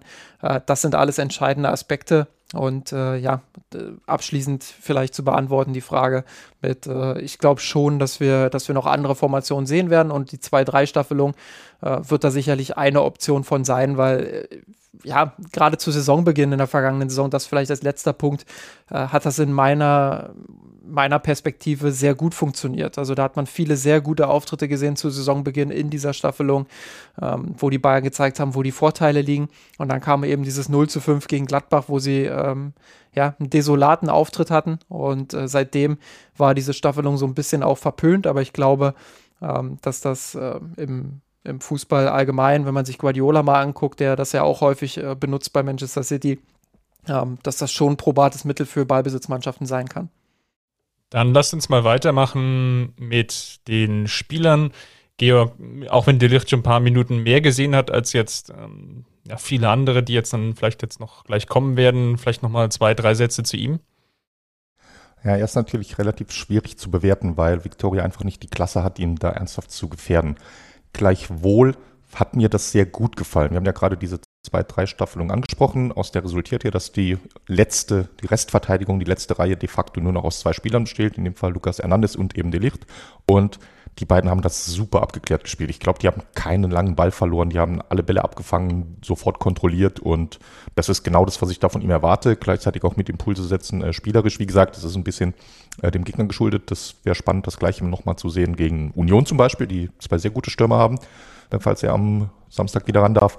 Aber das, das passt schon, das gefällt mir, geht in die richtige Richtung. Er hatte ja anfangs ich glaube schon, dass ihm mit am deutlichsten anzumerken war, dass er nicht ganz spielfit gewirkt hatte, noch am Ende ja. der Vorbereitung. Und ist, man überinterpretiert manchmal auch ein bisschen was in wenige Fernsehbilder, die man sieht, aber ich glaube, man sieht ihm die Fortschritte deutlich an und das macht optimistisch. Ich habe ja echt noch das Gefühl, dass ihm so die allerletzte Spritzigkeit fehlt. So das ein oder andere Mal dachte mhm. ich, hui, das erinnert jetzt doch eher an so einen Niklas Süle, aber ähm, schauen wir mal. ja, aber, aber, ich sag mal so, ja. ne, das, das, da ist schon was dran, finde ich, finde ich, dafür sind wir ja auch hier. Das, äh, äh, ja, kann schon sein. Wie gesagt, ist mir jetzt gegen Victoria nicht so aufgefallen, aber das ist zumindest mein Eindruck der letzten Wochen. Und äh, vielleicht habe ich mich zu sehr auf die Verbesserung gegenüber dem Delicht von vor zwei Wochen gefreut und äh, noch nicht gesehen, dass er eigentlich noch nicht da ist, wo er sein müsste, auch im Vergleich vielleicht zu Übermecano oder Hernandez. Ja gut, aber worüber reden wir da, wenn wir sagen, äh, er ist, äh, erinnert dich so ein bisschen an Süle? Also äh, ist ja jetzt nicht so, dass Süle eine extrem schlechte Zeit bei den Bayern hatte. Ähm, also nein, einerseits. Nein, so, so war so es jetzt nicht gemeint, aber sondern. Klar, ich weiß, ich weiß, was du meinst. So dieses, äh, also bei Süle war ja immer so dieses, dieses Kühlschrankhafte, dass man das Gefühl hatte, der ist überhaupt nicht beweglich, der ist überhaupt nicht schnell, aber im Endeffekt war er dann doch irgendwie, äh, zumindest in der Endgeschwindigkeit, immer ziemlich schnell und bei seinen Dribblings hat man auch gesehen, dass er relativ äh, beweglich ist für einen Kühlschrank. Ähm, ja, also ich glaube, ich verstehe den Vergleich schon, aber ähm, De Licht braucht natürlich noch ein bisschen Zeit. Das, das ist vollkommen klar. Ähm, da muss er sich auch erst an die Automatismen gewöhnen, an, an das Team gewöhnen, an das Umfeld gewöhnen. Und dafür macht er das, finde ich, in seinen bisherigen Auftritten auch ziemlich gut. Ähm, ja, man sieht es ja schon daran, wir haben ja vorhin drüber gesprochen, dass Upamecano zu Saisonbeginn dann auch erstmal den Vorzug bekommen hat. Ähm, das, das zeigt einfach auch, dass De Licht noch ein bisschen Zeit braucht. Ähm, hätte auch gedacht, dass das noch ein bisschen schneller geht, ehrlich gesagt. Ich habe ja in, in, den Saisonthesen äh, habe ich ja auch formuliert, dass Delicht sehr, sehr viele Minuten sammeln wird. Das ist ja jetzt schon fast wieder hinfällig.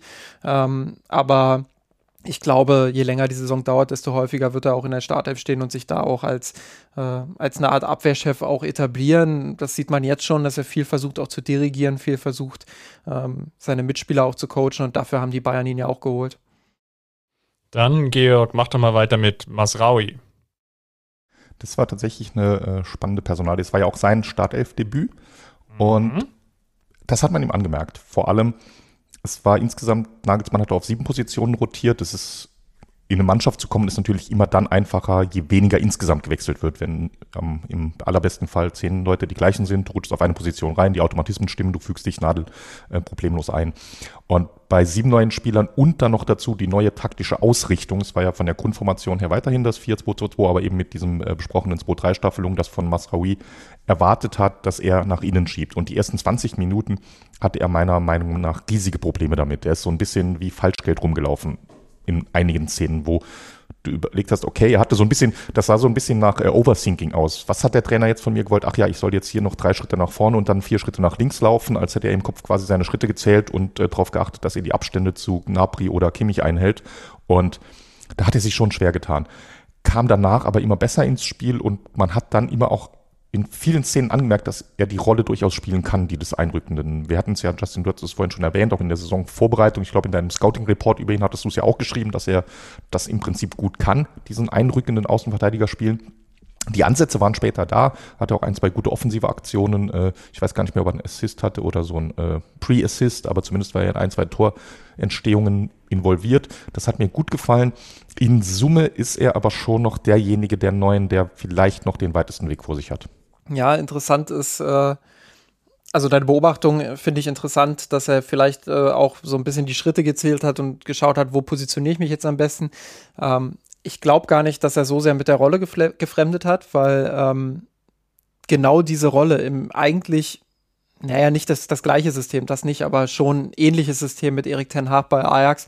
Äh, genau diese Rolle, 2-3-Staffelung, eher so ein 2-3-5 mit fünf dynamischen Spielern vorne. Ähm, das hat er sehr oft für Ajax auch gespielt. Ähm, deshalb habe ich das auch im Scouting-Report damals so erwähnt. Äh, insofern glaube ich, dass das war jetzt gar nicht so sehr die Rolle. Aber klar, die Mitspieler verhalten sich anders. Ähm, das, die Spielweise ist vielleicht auch nochmal ein Tick anders. Äh, die, die Laufwege im Pressing sind vielleicht nochmal äh, im Detail anders, als es bei Ajax der Fall war. Insofern ähm, muss die Beobachtung jetzt gar nicht falsch sein. Das wollte ich einfach nochmal als, als Ergänzung mit reinbringen, dass ich glaube, dass er, dass er die Rolle schon sehr oft gespielt hat und da eher jetzt vielleicht so ähm, ja, so Sachen wie erster Auftritt, ich will mich beweisen, ich will alles richtig machen, ähm, will hier vielleicht äh, noch mal ein bisschen besonders vorsichtig sein, bevor ich dann ähm, einen Fehler mache oder so. Das sind ja Dinge, die bei Menschen allgemein sehr, sehr typisch sind, wenn man, wenn man was zum ersten Mal macht und in dem Fall eben zum ersten Mal für den neuen Arbeitgeber äh, im Einsatz ist. Also das, das halte ich für ganz normal. Ich glaube, für ihn wird auch wichtig sein, dass, dass er sich äh, befreit davon in den nächsten Wochen, dass er mutiger wird, dass er noch mehr der Masraui ist, ähm, der eben sein kann und auch sein will, äh, seinen eigenen Kopf da so ein Stück weit auch entwickelt. Und ähm, ja, das, das wird ganz wichtig sein, dass er da einfach befreit dann auch aufspielt. Ansonsten vollkommen bei dir. Ähm, ja, das sind äh, gute erste Schritte. Man sieht gute erste Ansätze. Äh, in den kommenden Wochen wird Pavada aber noch ein, zwei Schritte vor ihm sein. Ich denke, er hat natürlich auch die Herausforderung, dass er vor der Saison, als er kam, also jetzt mal ganz subjektiver Eindruck, er einer derjenigen Spieler ist, die es definitiv in die Startelf schaffen oder vorsichtiger, etwas vorsichtiger formuliert, dem sehr, sehr gute Chancen zugeordnet wurden, Pavard auf dieser Position auch zu verdrängen. Und nach den sehr guten Leistungen von Pavard und vielleicht auch den Anpassungsproblemen von Masrau wiederum selber an die neue Liga, an das Umfeld, an den neuen Trainer und so weiter und so fort, er jetzt ich will nicht sagen fast diametral, aber durchaus etwas weiter oder fast sogar am weitesten zurücksteht von denjenigen, wenn man jetzt mal so auf die Positionen schaut, kommen wir gleich auch noch zu Gravenberg beispielsweise, wo ich jetzt sagen würde, da ist er am weitesten oder doch relativ weit weg von einem Startelf-Einsatz, beispielsweise gegen Inter oder Barca, sondern dass da Pavard definitiv gesetzt ist. Und das hätte ich jetzt vor der Saison so nicht gesehen. Ja, das stimmt. Gute, gute Beobachtung, gute Erinnerung. Ne? Genau das war es. Im Prinzip, äh, Pavard war ja auch einer von potenziellen Wechselkandidaten, wo man dachte, der könne nachdem Delicht kam und vorher war überlegt worden, dass Pavard nur noch oder zumindest verstärkt Innenverteidigung spielt und äh, Masroui war wirklich, der hat sich wahrscheinlich in 80 Prozent oder mehr aller Wunschformationen wiedergefunden und äh, demgegenüber ist das tatsächlich jetzt erstmal eine überraschend negative Entwicklung, aber wie gesagt, äh, die Zeit wird wahrscheinlich noch kommen. Du hast Georg, ja schon Georg ich höre doch, dein, ich, ich hör doch dein Grinsen raus. Justin, wir alle wussten, Pavard ist der Beste. Dann, dann Justin, mach mal weiter. Jetzt habe ich Grafenberg schon angesprochen. War er vielleicht sogar einer der Besten? Fragezeichen. Ja, ich fand es ganz interessant. Äh, ich, ich weiß gar nicht, ob ich da die Erlaubnis zu habe, aber Daniel hat ja, der war ja im Stadion und äh, kam dann irgendwie völlig entsetzt nach Hause anscheinend und hat bei uns im Slack geschrieben, er, er, er kann irgendwie gar nicht so richtig nachvollziehen, warum Gravenberg jetzt der, der absolute äh, Gewinner dieses Spiels sein soll. Er, er, hat ihm gar nicht so sehr gefallen. Ähm, klar, eine Stadionperspektive ist immer noch mal was anderes. Ich will ihm das gar nicht absprechen. Ähm, Fand es aber interessant, dass es da durchaus auch noch mal eine andere Perspektive gab. Weil ich persönlich äh, von dem, was ich jetzt durch die Kameraperspektive im, vom Fernseher quasi gesehen habe, äh, das hat mir schon gut gefallen. Jetzt die, die ersten Minuten hat er ein bisschen gebraucht, um reinzukommen. Aber spätestens ab der 15., 20. Minute fand ich schon, schon interessant äh, zu beobachten, ähm, wie hoch er positioniert war einerseits. Ähm, klar, wenn du zwei einrückende Außenverteidiger hast, ähm, dann kannst du es dir erlauben, als, als zweiter, Sechser oder Achter eben dann auch so hoch zu schieben und das war ja auch genau seine Rolle. Ähm, aber wie gut er sich auch in den Zwischenräumen A bewegt hat, B angeboten hat und C dann eben sich auch wieder befreien konnte aus diesen engen Situationen. Ähm, durch ganz einfache Bewegungen, also einfach aussehende Bewegungen, die gar nicht so einfach sind, aber ähm, zwei, ja. drei Übersteiger haben wir gesehen, ja, dann, schöne Körperkeusch, äh, Körpertäuschung, das war schon. So, so ein bisschen Thiago-esque teilweise. Ja, jetzt jetzt ja. nicht auf dem Niveau des, des Spaniers, das will ich nicht sagen. Das, äh, das, auch, auch für seine Körpergröße, ne? Also ja, ja, genau. Das ist so der, was ich vorhin über Süle gesagt habe, dieser Kühlschrankeffekt. Das ist nicht ganz so bei Grafenberg, weil er ein bisschen, bisschen schlachsiger ist, aber ähm, ist schon ein Spielertyp, dem man das jetzt vielleicht eher nicht zutrauen würde. Äh, fand er da mal die Pogba-Vergleiche ganz gut. Ähm, ich weiß gar nicht mehr, wer es war, aber irgendjemand hat auf Twitter geschrieben, äh, Grafenberg ist Pog Pogba in gut. Ähm, Dann hoffentlich beschränkt er das äh, auf die Tätigkeiten auf dem Platz. Ja, ja, genau. auf jeden Fall. Ähm, ja, nein, also das, das, der bringt schon ganz viel mit und das ist spannend zu sehen, äh, wie, wie technisch begabt er einfach ist. Da wird er ja ganz gern dann auch mal unterschätzt. Ich muss zugeben, ich habe ihn da in seiner Ajax-Zeit auch unterschätzt. Er hat gesagt, naja, das muss er auch erstmal bei den Bayern hinbringen. Das gilt natürlich immer noch. Das war jetzt nur Viktoria Köln als Gegner in Anführungsstrichen. Aber ähm, ich finde, in Ansätzen hat man schon gesehen, warum alle von ihm schwärmen. Kim, äh, schwärmen. Kimmich hat ja auch gesagt, irgendwie in der Vorbereitung noch, dass Grafenberg ihn fast mit am meisten überrascht hat, ähm, weil er sich einfach aus fast jeder Situation befreien kann. Und so einen Spieler im Kader zu haben, ist enorm wertvoll. Ähm, ja, das äh, Zumal er im Vergleich zu Musiala beispielsweise, der ja auch auf eine andere Art und Weise so ein Spielertyp ist, der diese engen liebt und der vielleicht wie kein zweiter Spieler auf der Welt jetzt schon in der Lage ist, diese engen Situationen aufzulösen. Ähm, ja, der aber defensiv eben das ein oder andere natürliche Problem hat. Äh, da ist Grafenberg natürlich nochmal äh, eine pressing-resistentere äh, Option. Das bedeutet jetzt nicht entweder Grafenberg oder Musiala, sondern das bedeutet vor allem, dass Musiala dann äh, offensiver eingesetzt werden kann. Und das war ja das, was ich letzte Saison auch immer gesagt habe, als da so ein bisschen die Gerüchte aufgekommen sind, dass Musiala als äh, Achter oder gar Sechser eingeplant werden könnte, wo ich gesagt habe, das ist mir zu tief für ihn. Er braucht diese, er, oder der FC Bayern braucht seine Stärken in höheren Zonen und da ist Grafenberg natürlich ein Spieler, der ihm genau das erlaubt. Ähm, interessant auch, weil Georg ja den Artikel geschrieben hat, würde ich dann auch gerne gleich an ihn weiterleiten, ähm, die These. Ähm, er hat ja den Artikel darüber geschrieben, dass Sabitzer so ein bisschen der Katsche für, für Kimmich ist. Ähm, und ihm da so ein bisschen den Rücken frei hält. Jetzt haben wir mit Grafenberg ja gesehen, dass es auch die Option gibt, ähm, dass die Außenverteidiger einrücken und Kimmich da unterstützen und eben der Achter nach vorne schiebt und Grafenberg seine Offensivstärken vorne mit einbringt und seine Pressingstärken in höheren Zonen ähm, mit einbringt. Ähm, da würde mich jetzt mal Georgs Meinung zu interessieren, ähm, der ja schon recht klar geäußert hat, dann auch ähm, Sabitzer tut Kimmich sehr, sehr gut. Und das sehe ich auch so. Diese, diese defensive Absicherung, die tut ihm gut. Aber haben wir jetzt vielleicht noch eine zweite Variante gesehen und könnte Grafenberg Sabitzer jetzt in den nächsten Wochen vielleicht auch gefährlich werden? Das ist tatsächlich das Phänomen, ne? Wenn wir jetzt schauen, was hat Grafenberg gut gemacht in dem Spiel und wie hat er gespielt und wo hat er vor allem gespielt. Das war kein Sechser, das war kein Sabitzer-Ersatz, sondern er war je nachdem, wie man es definiert, äh, Kimmich oder gar Musiala-Ersatz. Er hat sehr hoch gespielt, er hat auch teilweise dann äh, links viel Breite gegeben. Also genau das Gegenteil von dem, womit sich Sabitzer in die Mannschaft gespielt hat, nämlich mit dem sehr, sehr streng und stur, könnte man fast sagen, seine defensive Position halten und dadurch für Sicherheit sorgen, gerade auch äh, in Umschaltsituationen nach Ballverlusten. Und wenn man das so überlegt und so beibehalten will, dann ist Grafenberg erstmal keine Option für Sabitzer in die Mannschaft zu kommen. Zumindest nicht eins zu eins, sondern ganz genau entweder sogar noch eine Ebene weiter vorne auf der Position eines Halbraumzehners. Das ist gerade sogar. So waren ja auch die Einwechslungen. Ne, genau, also, eben. Das würde sogar passen. Aber also eigentlich dachte man ja, ja, Grafenberg, Goretzka, das ist so ein Duell um die acht neben Kimmich. Aber es könnte jetzt sogar sein, dass sich das verschiebt und das Grafenberg äh, weiter vorne angreift für Spielzeit. Und umgekehrt oder man halt die Situation so spielt, dass man sagt, das ist ja auch die ewige Diskussion rund um Joshua Kimmich, sollte er selbst den tiefen Sechser spielen, weil er das natürlich auch kann, Kimmich kann alles, oder sollte Kimmich eher den Achter spielen mit Freiheiten und hat einen Sechser wie Sabitzer, der eher die absichernde Rolle übernimmt. Ich bin klar für äh, letztere Option, dass Kimmich einen Sabitzer hinter oder neben sich braucht, weil ich Kimmich dann am stärksten finde, wenn er alles machen kann, wenn er der ist, der überall auf dem Platz ist, links außen, rechts außen, vorne, Tripling, Chippen, Pressen, Schießen. Äh, aber es ist eine spannende Option, das auch mal zu tauschen und zu sagen, hey, heute nimmst du dich mal zurück, Joshua, und äh, der Gravenberg oder Goretzka wäre auch sowas ähnliches oder Musiala. Das, das wäre äh, jetzt gerade noch meine Frage gewesen, ja, ne? Entschuldigung, wenn ich da, ja, da ne, genau, ja. gehe. Äh, ist es jetzt vielleicht die Position, Justin hatte die Frage jetzt schon aufgeworfen mit Sabitzer versus Gravenberg und ich würde da jetzt Goretzka ja eigentlich fast mit reinnehmen. Absolut. Ist die Rolle neben Kimmich, diese, dieser zweite Sechser in diesem 4-2-2-2, vielleicht der umkämpfteste Platz jetzt im Kader des FC Bayern? Absolut, ja, sehe ich, sehe ich so. Ähm, wir haben es ja gesagt, in allen anderen Positionen gibt es eigentlich so eine recht klare Präferenz.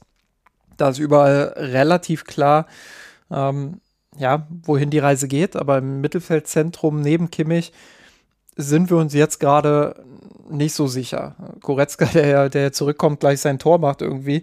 Also auch äh, direkt mal andeutet, äh, hey, mit mir ist hier nicht zu spaßen, ich will meinen Platz zurückhaben. Ähm, das ist schon, das, das pusht den FC Bayern natürlich als Ganzes, das pusht das Team. Du wirst auch viele Spiele haben, insofern wirst du auch viel rotieren können. Aber ähm, da wirklich dann auch für jeden Gegner die passende Option neben Kimmich zu bringen, das wird eine, eine kleine Herausforderung auch für Jürgen Nagelsmann, der natürlich immer auch den Bedarf des Teams im Blick haben muss, äh, neben der Belastungssteuerung. Ähm, ich für meinen Teil kann nur sagen, ich habe jetzt richtig Lust auf Ryan Gravenberg bekommen. Ähm, weil mir das einfach richtig gut gefallen hat, wie der gespielt hat. Also diese, was ich vorhin gesagt habe, diese engmaschigen Bewegungen auch, das, äh, ja, das ist äh, ein Spielertypus, den ich so bei den Bayern jetzt in den letzten Jahren nicht zwingend erlebt habe. Ähm, und ich glaube, wenn der sich kontinuierlich entwickelt, wenn der diese Stärken, die er jetzt gegen Viktoria Köln äh, gebracht hat, auch in einer, in einer kalten in der kalten Winternacht in Berlin im Olympiastadion bei 5 Grad und gefühlten minus 20 durch das Marathontor ziehend. Ähm, ja, wenn er das da bestätigen kann, äh, dann äh, glaube ich, ist er ein sehr ernstzunehmender Kon Konkurrent für, für Sabitzer und äh, eben auch Goretzka. Aber klar, ich stimme dir da vollkommen zu. Das ist eine sehr spannende Situation jetzt da im Mittelfeld. Dann Georg vielleicht noch als allerletzten Spieler der auch den, den Titel der Sendung vorgegeben hat. Und wir haben ja vorhin im, im Rahmen der Youth League schon über ihn gesprochen. Was denken wir denn über Tell? Das ist auch eine äh, ja, mehrschattige Diskussion. Mehrschattig, äh, das bitte, eher, eher, pas eher pastellfarben. Eine, eine vielschichtige Diskussion.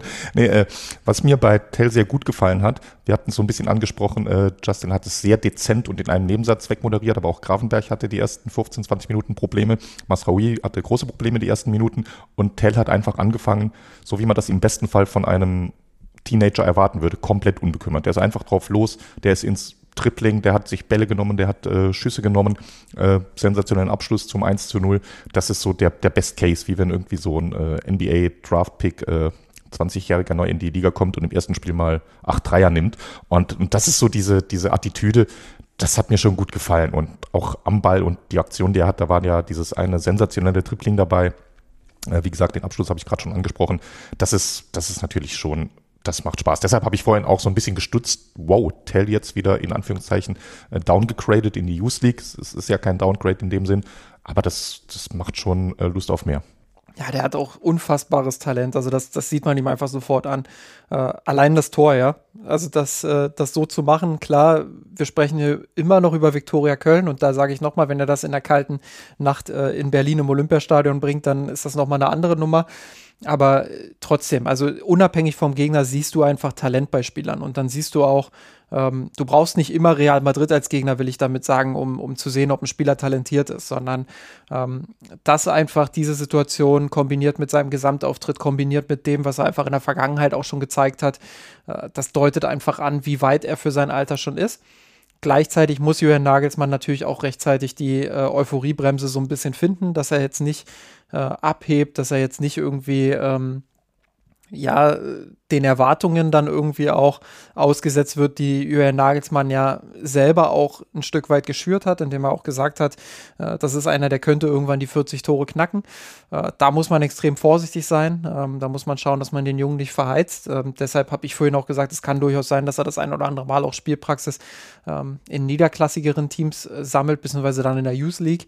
Aber grundsätzlich sehe ich ihn natürlich auch bei den Profis und äh, grundsätzlich sehe ich auch bei ihm das Potenzial, ähm, dass er in dieser Saison schon viele Minuten sammeln kann und ja, dass er, dass er auch häufiger mal von der Bank vielleicht kommen kann und dieses Tempo und diese Unbekümmertheit auf den Platz bringt und einfach was Verrücktes machen. Ähm, ich will, also bitte jetzt nicht erschrecken, wenn ich, wenn ich einen Vergleich zu Douglas Costa aufmache. Ähm, das sind komplett unterschiedliche Spielertypen, aber eine Sache will ich da einfach mal herausheben in der Zeit, wo Douglas Costa am Anfang wirklich extrem überzeugt hat und wo alle gesagt haben, boah, was für ein Wahnsinnstransfer. Was fanden denn alle so gut an, an Douglas Costa? Dass er unbekümmert spielt, dass er ähm, Dinge macht, ähm, die, die einfach, ähm, ja, so ein bisschen auch in dem Fall dann vielleicht ähm, unvernünftig wirken. Ähm, einfach auch mal mit dem Kopf durch die Wand zu gehen. Ähm, das, das muss man sicherlich ausbalancieren und das war dann der Nachteil bei Douglas Costa, dass er das zu oft gemacht hat, dass er dann zu wild wurde. Ähm, aber diese Durchschlagskraft und dieses, äh, ich will unbedingt dieses Tor erzielen und will unbedingt in den Strafraum kommen und will unbedingt den Zug zum Tor entwickeln, das sehe ich bei Tell auch.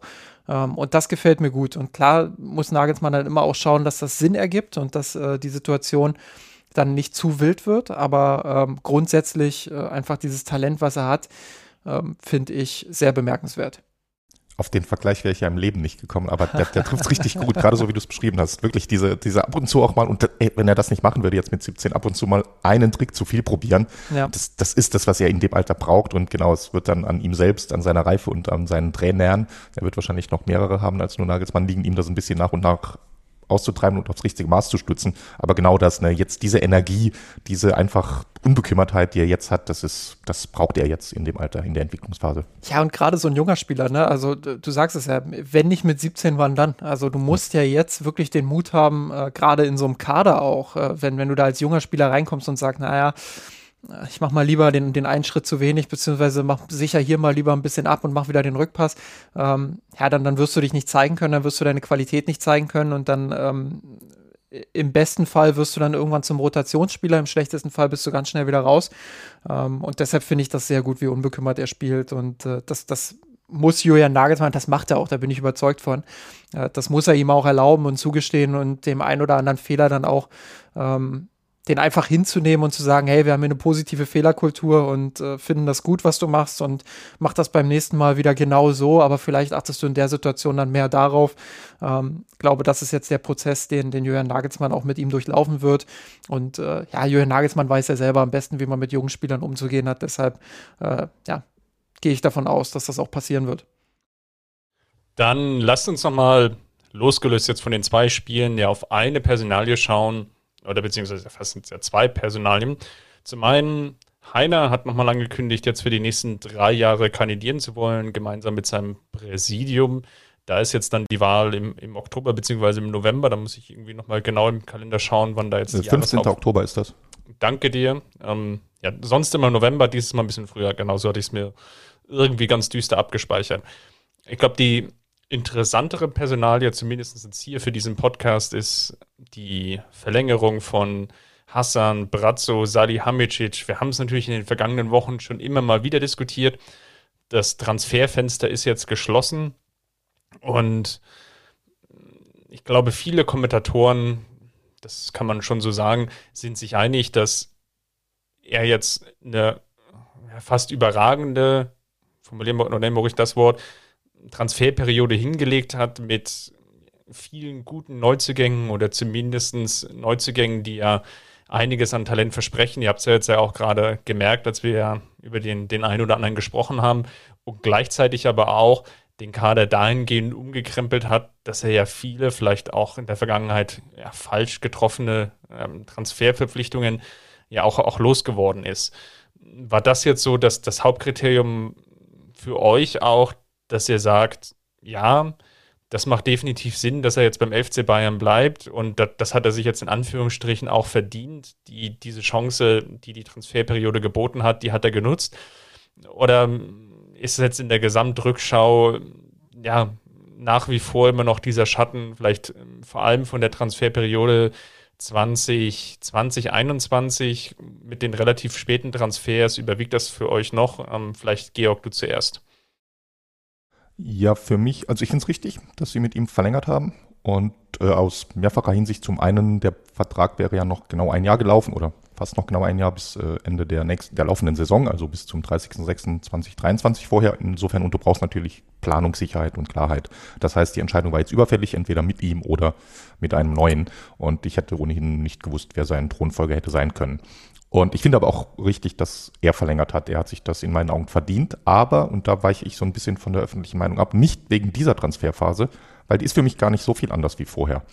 Für mich ist das auch vorher schon mehr oder weniger die gleiche Strategie gewesen. Und die Erfolge der Transferphase jetzt, die sind teilweise auch eben nicht jetzt irgendwie vom Himmel gefallen in dieser Transferphase, sondern das Ergebnis der Arbeit vorher. Was meine ich damit? So als Beispiel, du hast es gerade äh, eher Transferflops genannt oder je nachdem, ist vielleicht, nee, so hast du es nicht genannt, aber du hast genannt, äh, Transfers nicht so getroffen Gemeint, haben. ja, sag's, sag's Genau, genau, ne? Äh, du hast, ich wollte es nicht so negativ formulieren, aber ja. Du hast es eleganter formuliert, aber worüber sprechen wir da? Das sind die Transfers wie ähm, dass äh, Omar Richards für 8 Millionen, glaube ich, nach England gewechselt ist, Chris Richards nach England gewechselt ist, äh, Tangi Nianzu gewechselt ist, äh, Mark Rocker, Mark Rocker nach England, genau, ne? Genau. Und, und alles so zusammen Spieler, die beim FC Bayern eher in der zweiten Reihe standen, in Summe 50 Millionen Euro erlöst haben. Und das ist natürlich ein sehr guter Wert. Aber die den Wert konnte er deshalb jetzt erlösen in dieser Transferphase, weil er diese Spieler vor einem, vor zwei, vor drei Jahren sehr smart eingekauft hat. Fast alle waren günstig, teilweise ablösefrei. Und die haben dann ja auch gute Leistungen gezeigt. Richards hat in Hoffenheim zeitweise richtig gut gespielt. Nianzu hat sein Potenzial gezeigt. Und das sind alles vier junge Spieler mit Potenzial. Und für solche Spieler findest du einfach einen Markt in Europa, insbesondere in England, wo das Geld relativ locker sitzt. Und deshalb, was er jetzt geerntet hat, das waren im Prinzip die Früchte der Saat von vor zwei, drei Jahren. Und deshalb ist für mich die Verlängerung eher ein Ergebnis der Gesamtarbeit und nicht nur jetzt äh, kurzfristig wegen dieses guten Transferfensters. Ja, interessante Punkte. Ähm, Habe ich so genau noch gar nicht drüber nachgedacht, äh, wenn ich ehrlich bin. Ähm, aber natürlich ist dieses Transferfenster einfach von der Qualität her auch nochmal, äh, wenn man sich nur die Namen anschaut, nochmal eine ganz andere äh, Hausnummer. Ich glaube, ja, ich glaube, was, was Hasan Salihamidzic angeht, ähm, ist die Bewertung auch so ein bisschen getrübt aus drei groben Phasen, würde ich sagen beziehungsweise zwei grobe Phasen und die dritte ist dann eben dieser, dieser Transfersommer gewesen. Ähm, die erste Phase ist natürlich diese, diese Eingewöhnungszeit ähm, inklusive der der Phase, wo es dann darum ging, mehr Verantwortung zu übernehmen, wo er dann auch zum Sportvorstand irgendwann ähm, ernannt wurde, wo er immer mehr dann auch in den Mittelpunkt gerückt ist. Ähm, da war, glaube ich, sein größtes Problem, und das hat er selber äh, interessanterweise in dem Interview neulich auch nochmal gesagt, dass er immer zwischen den Stühlen stand, äh, zwischen Rummenigge und Hoeneß. Und immer wieder versucht hat, auch in der Öffentlichkeit, äh, sowohl Rummeniges Standpunkt als auch Höhnes Standpunkt zu vereinen, obwohl die beiden manchmal meilenweit auseinander lagen. So, und dadurch ist natürlich ein Eindruck entstanden, äh, dieses, dieses Schwammige, dieses, ähm, er bezieht keine klare Stellung. Wie es intern war, wissen wir nicht. Das, das können wir nicht zu 100 Prozent sagen. Da gibt es auch verschiedene Leute, die im Umfeld verschiedene Dinge erzählen. Insofern gibt es da einfach keine hundertprozentige Sicherheit. Ähm, aber nach außen hin hat er halt immer wieder diesen schwammigen Eindruck gehabt. Und ich glaube, das war ganz entscheidend dann auch für seine Entwicklung, dass äh, Rummenigge und auch Hoeneß ähm, irgendwann in den Hintergrund getreten ist, dass er dann in den Vordergrund treten konnte und wirklich noch mehr seinen eigenen Kopf dann auch durchsetzen konnte. Ähm, klar, beim FC Bayern, auch das wird sowohl in guten als auch in schlechten Zeiten immer mal wieder vergessen, ähm, gibt es keinen kein, äh, kein Diktator irgendwie, der sagt, wir verpflichten den Spieler jetzt für 80 Millionen Euro, sondern äh, da ist immer ein Aufsichtsrat mit drin, da sind immer verschiedene Leute mit drin. Ähm, auch Salihamidzic hat ein Scouting-Team, er hat mit Neppe natürlich einen extrem wichtigen Partner an seiner Seite, der, der, für, der für das Analytische so ein bisschen auch zuständig ist. Da hat Heiner ja auch mal Einblick gegeben und gesagt, äh, die sind so ein bisschen wie Sherlock Holmes und äh, ähm, ah, jetzt, jetzt helft mir kurz. Watson. Ja, Watson. danke. Sherlock Holmes und Watson. Man merkt, ich bin kein Sherlock Holmes-Fan. Ähm, aber anderes Thema. Ähm, Nein, und da merkt man einfach äh, dann immer wieder dann auch, ähm, dass das unterschätzt wird, dass das einfach ein gesamtes Team ist, was dahinter steht. Klar, er ist immer der Hauptverantwortliche.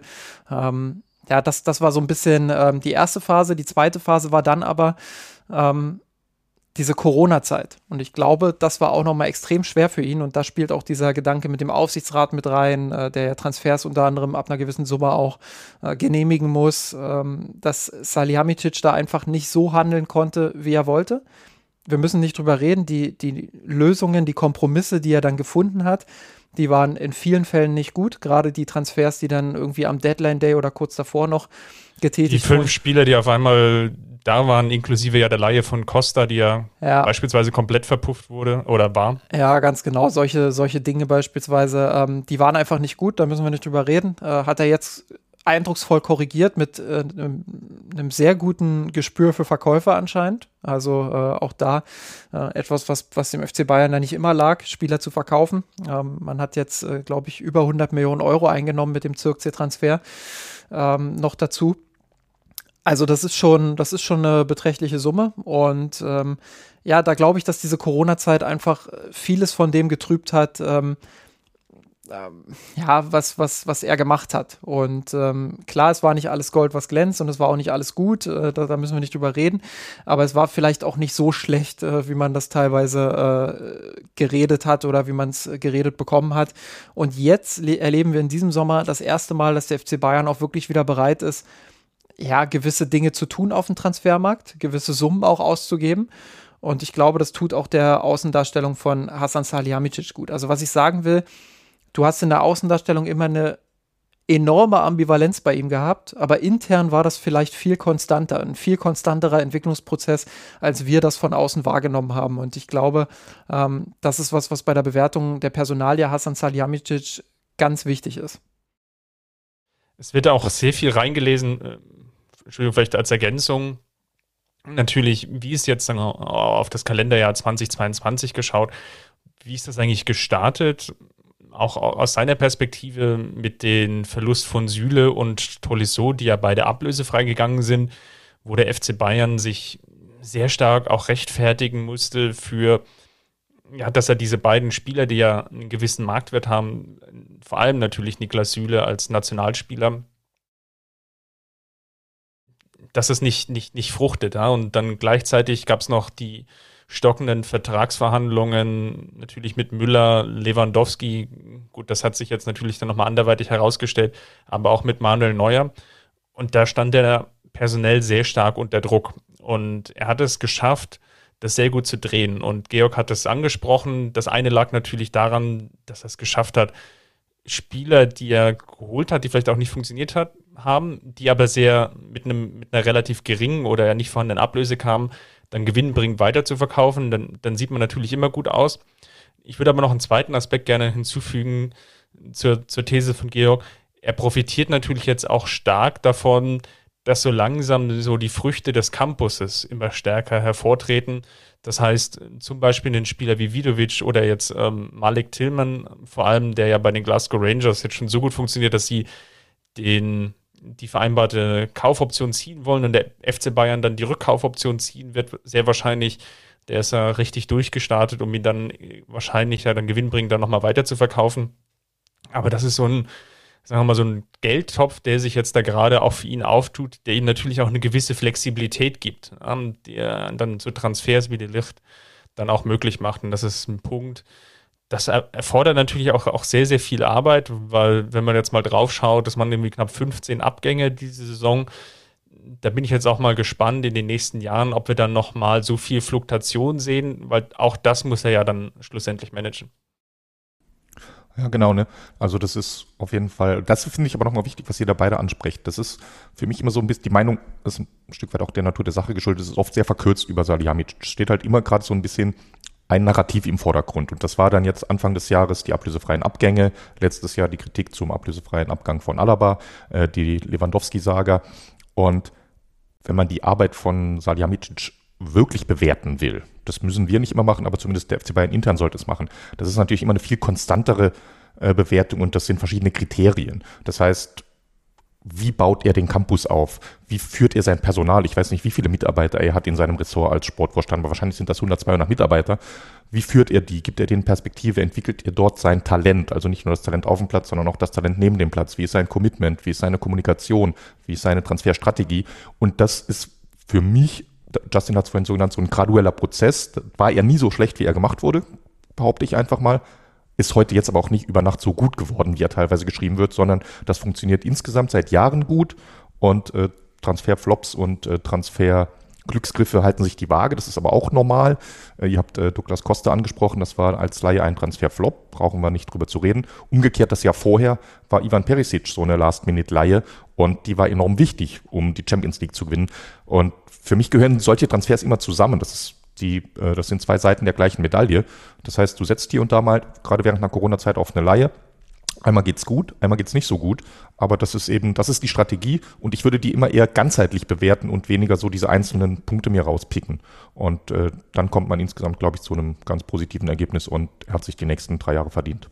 Ein ganz kurzer Punkt noch dazu, ähm, um das nochmal herauszuheben, einfach auch dieses Zusammenspiel mit, mit Neppe. Ähm, ich glaube, dass das ganz entscheidend ist, dass äh, Salihamidzic auch, ähm, also was man so gerade zu, zu Beginn seiner Zeit gehört hat und dann eben auch, als er dann irgendwann Sportvorstand wurde, äh, als auch die Gerüchte aufkamen, ob Max Eberl ihm vielleicht sogar vorgesetzt wird irgendwann, äh, da gab es ja viel Diskussion darum, ähm, dass Salihamidzic nicht bereit ist, Kompetenzen abzugeben, dass er zu viel alleine machen will. Er ist ja auch ein sehr ehrgeiziger Typ, ein sehr äh, fleißiger Typ. Ich glaube, das sind immer diese Attribute, die ganz oft bei ihm fallen, auch schon als Spieler ganz oft bei ihm gefallen sind und die sicherlich auch wahr sind. Ähm, aber vielleicht war er da auch eine Zeit lang zu übereifrig, wollte zu viel auch selbst lösen und zu viel ähm, auch wirklich sich selbst da reinfuchsen. Und ich glaube, mit, mit, mit Neppe hat er einfach jemanden gefunden, mit dem er sehr vertrauensvoll und sehr gut zusammenarbeiten kann. Und dieses Zusammenspiel scheint einfach extrem gut zu funktionieren. Ähm, Heiner hat das so formuliert, dass das Neppe eher so für den analytischen Bereich zuständig ist, während Salihamidzic natürlich genau weiß, wie Spieler ticken und ähm, ja, welche Charaktereigenschaften wichtig sind und was für die Spieler wichtig ist äh, und wie so ein Teamgefüge funktioniert. Einfach diese ganzen Erfahrungen, die er selber auch als Profi sammeln konnte ähm, und dass er weiß, wie er mit Spielern auch umzugehen hat in Verhandlungen und so. Ich glaube, das ist schon was, ja, wo er sich auch nochmal weiterentwickelt hat, da einfach auch Kompetenzen abzugeben. Ähm, sieht man ja jetzt auch daran, dass er eben nicht mehr auf der Bank sitzt, sondern äh, quasi diesen Höhnes-Move auf die Tribüne gemacht hat, während Neppe äh, auf der Bank sitzt. Äh, das äh, sind schon alles kleine Indizien, wo ich sage, auch da hat er sich vielleicht als Persönlichkeit nochmal weiterentwickelt. Und es ist ja auch als Chef ähm, gar nicht so, so verkehrt zu sagen, hey, ich habe hier mein Team, und die haben unterschiedliche Kompetenzen und die haben teilweise Kompetenzen, die ich nicht ganz so ausgeprägt habe. Also versuchen wir uns zu ergänzen und versuchen unsere Stärken so zusammenzubringen, dass wir als Ganzes einfach gut funktionieren. Und äh, ich glaube, das zeichnet einen guten Chef aus, äh, nicht immer alles an sich zu reißen, sondern dann wirklich auch Dinge abzugeben. Und ähm, das fand ich bei ihm äh, in der Entwicklung, ohne jetzt die ganz großen Einblicke zu haben. Klar, man hört hier und da immer mal wieder was als Journalist, aber ähm, ohne jetzt äh, wirklich bei ihm da irgendwie mit am Mittagstisch zu sitzen, glaube ich, dass das eine Rolle gespielt haben könnte. Dann lasst uns nochmal zum Abschluss des Podcasts relativ schnell durch rauschen mit den Gewinnern und Verlierern der Woche. Dann, Georg, mach mal den Anfang. Wer war denn denn für dich einer der Gewinner der Woche?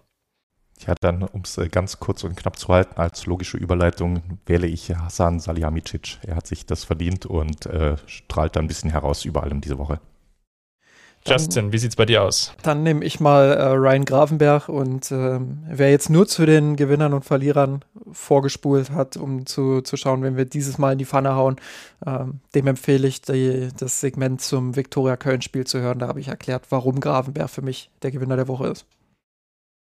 Und ich würde mal ein paar wahrnehmen, der mich gegen Gladbach extrem überzeugt hat. Und ich habe ja auch im Köln-Teil schon angesprochen, warum ich glaube, dass er ja, also dass ihm der Druck sicherlich gut getan hat von Masraui, die Verpflichtung. Er hat aber da nochmal einen ordentlichen Sprung gemacht und ist jetzt aus der eigentlichen Startelf, besten Elf dann auch nicht mehr wegzudenken. Justin, wen hast du denn auf der Verliererseite? verdient, ja. ja.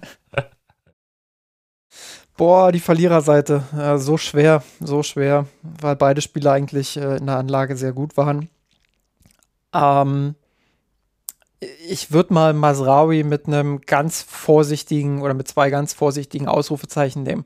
Ähm, und zwar aus den Gründen, die wir vorhin schon angedeutet haben, dass Pavard aktuell einfach zwei Schritte vorweg ist, äh, dass man äh, schon gehofft hatte vielleicht oder dass viele damit gerechnet hatten, dass Masraui Pavard relativ schnell auch verdrängen könnte. Und jetzt deutet sich bei ihm halt an, dass er der, der Neuzugang ist, der am meisten Zeit braucht. Er ist für mich kein echter Verlierer, weil er hat ein ordentliches Spiel gegen Köln gemacht. Ähm, aber er ist vielleicht der, der den weitesten Weg aktuell hat von den Spielern, die man so in der Startelf erwarten würde. Georg.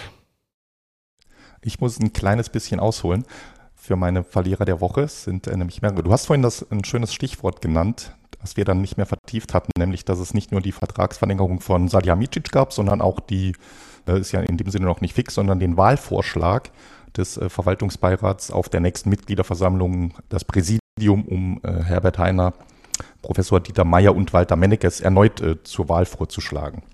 Und in dem Zusammenhang ist mein Verlierer der Woche oder sind meine Verlierer der Woche die Mitglieder des FC Bayern, beziehungsweise präziser die Mitgliedermitbestimmung.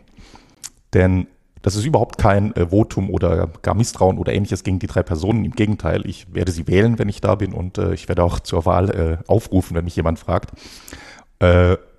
Selbst wenn ich bei ein, zwei Themen vielleicht im Detail anderer Meinung bin, aber da bin ich ganz bei Heiner, das muss man aushalten in einem Verein mit 300.000 Mitgliedern. Aber der Prozess, ich komme einfach nicht klar auf diesen Prozess der Vorschlagsgestaltung der äh, Kandidaten. Es ist, ich weiß nicht, ob ihr das, das alle so vor Augen habt, es ist so, der, das gewählte Präsidium bestimmt den Verwaltungsbeirat. Zwei Jahre später schlägt der Verwaltungsbeirat ein Präsidium zur Wahl vor. Nach der Wahl bestimmt das Präsidium wieder den Verwaltungsbeirat und der Verwaltungsbeirat schlägt im nächsten Schritt wieder das Präsidium vor.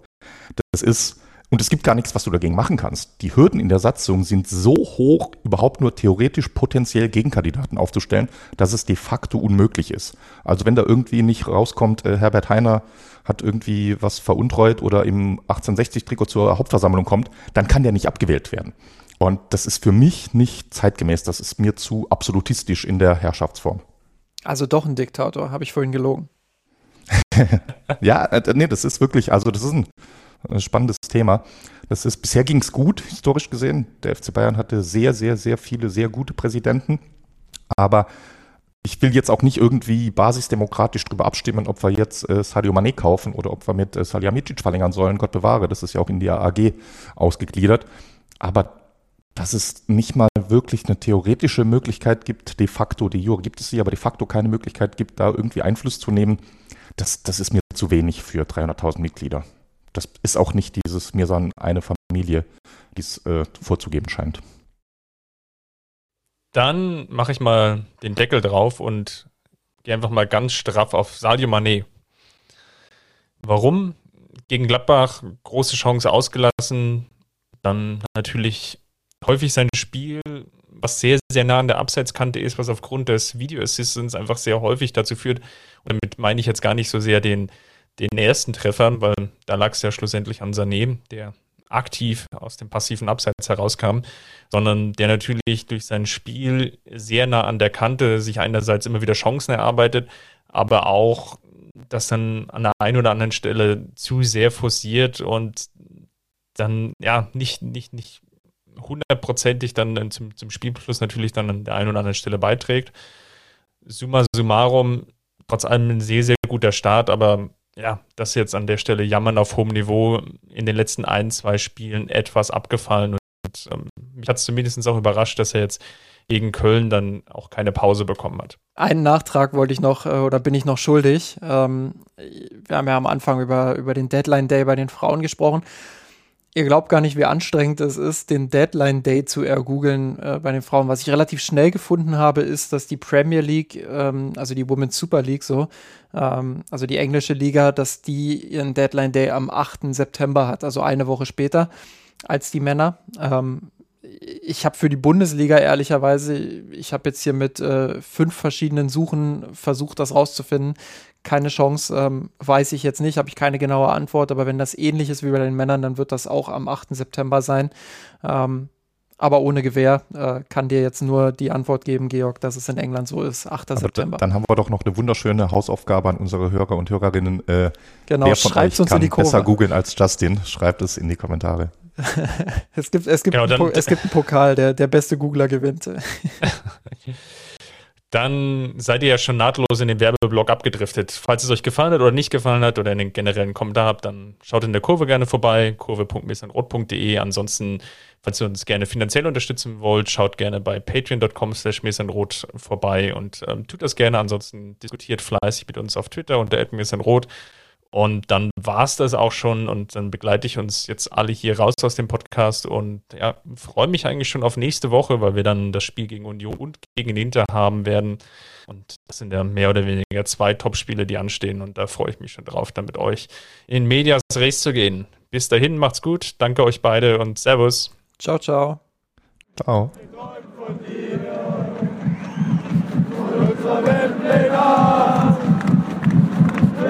Kampf gewonnen, den Tod erklommen, der Haien hat's gemacht. Ich hab geträumt von dir und unserer Welt den Arzt. Wir haben den Kampf gewonnen, den Tod erklommen, der Haien hat's gemacht. Ich hab geträumt von dir und unserer Welt den Arzt. Wir haben den Kampf gewonnen, mit ohne Kommen. der